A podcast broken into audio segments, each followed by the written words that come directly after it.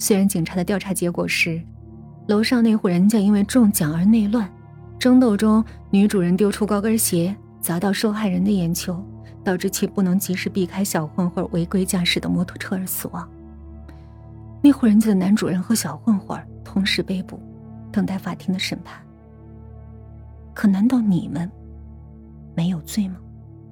可以全身而退吗？庞胖子鼓圆了他那整日盘算着发财的小眼睛，冯静疯狂的摇着头，泪水和他脸上的污垢留下了一道道肮脏的痕迹。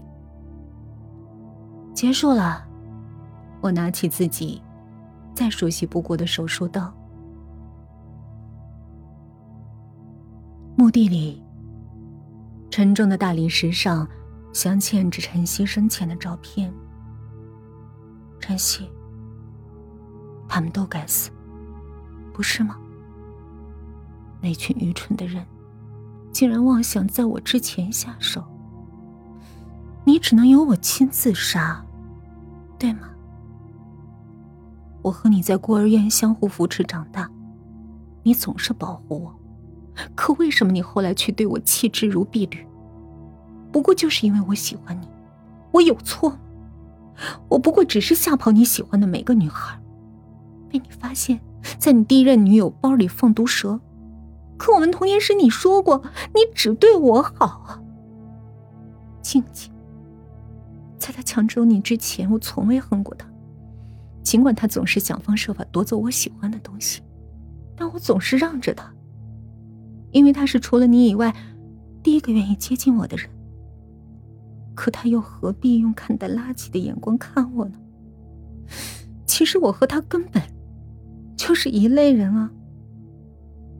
不过唯有你，我绝对不能让给他。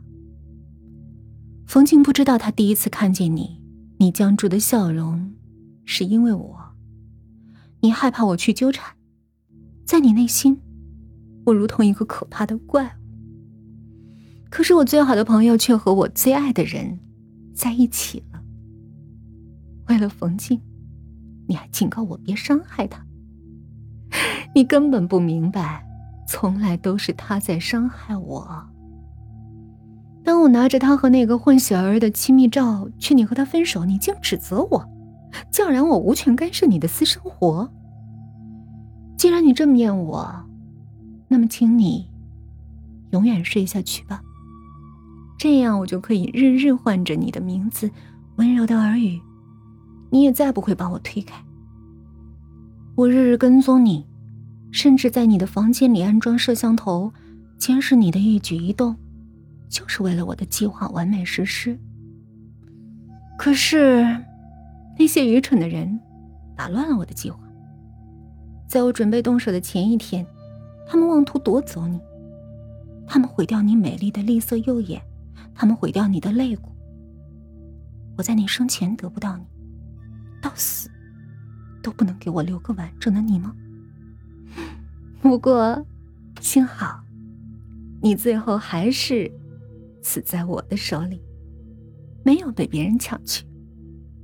我拥有着高超的医术，谁也不会想到，你人生中最后一个手术，我是在害你。不是救你。手机不合时宜的响起来，一个陌生的号码，请问是陈小姐吗？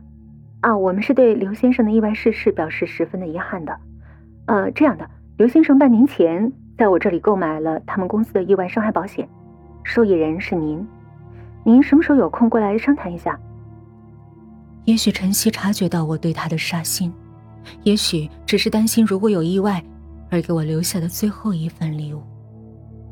也许，我突然想到很多年前，还是小孩子的晨曦拉着我的手说：“冉冉，你永远是我妹妹，我要保护冉冉。”可现在，我再也没有机会问他恨不恨我，是否当我是个脆弱的小女孩，是否还愿意做保护我的大哥哥。远方。依稀传来警笛声。唐胖子和冯静的尸体也应该被发现了。我从怀里掏出那把为晨曦做过手术的刀，插进了心脏的位置。看着呈线状喷涌而出的血，晨曦，我为自己赎罪了。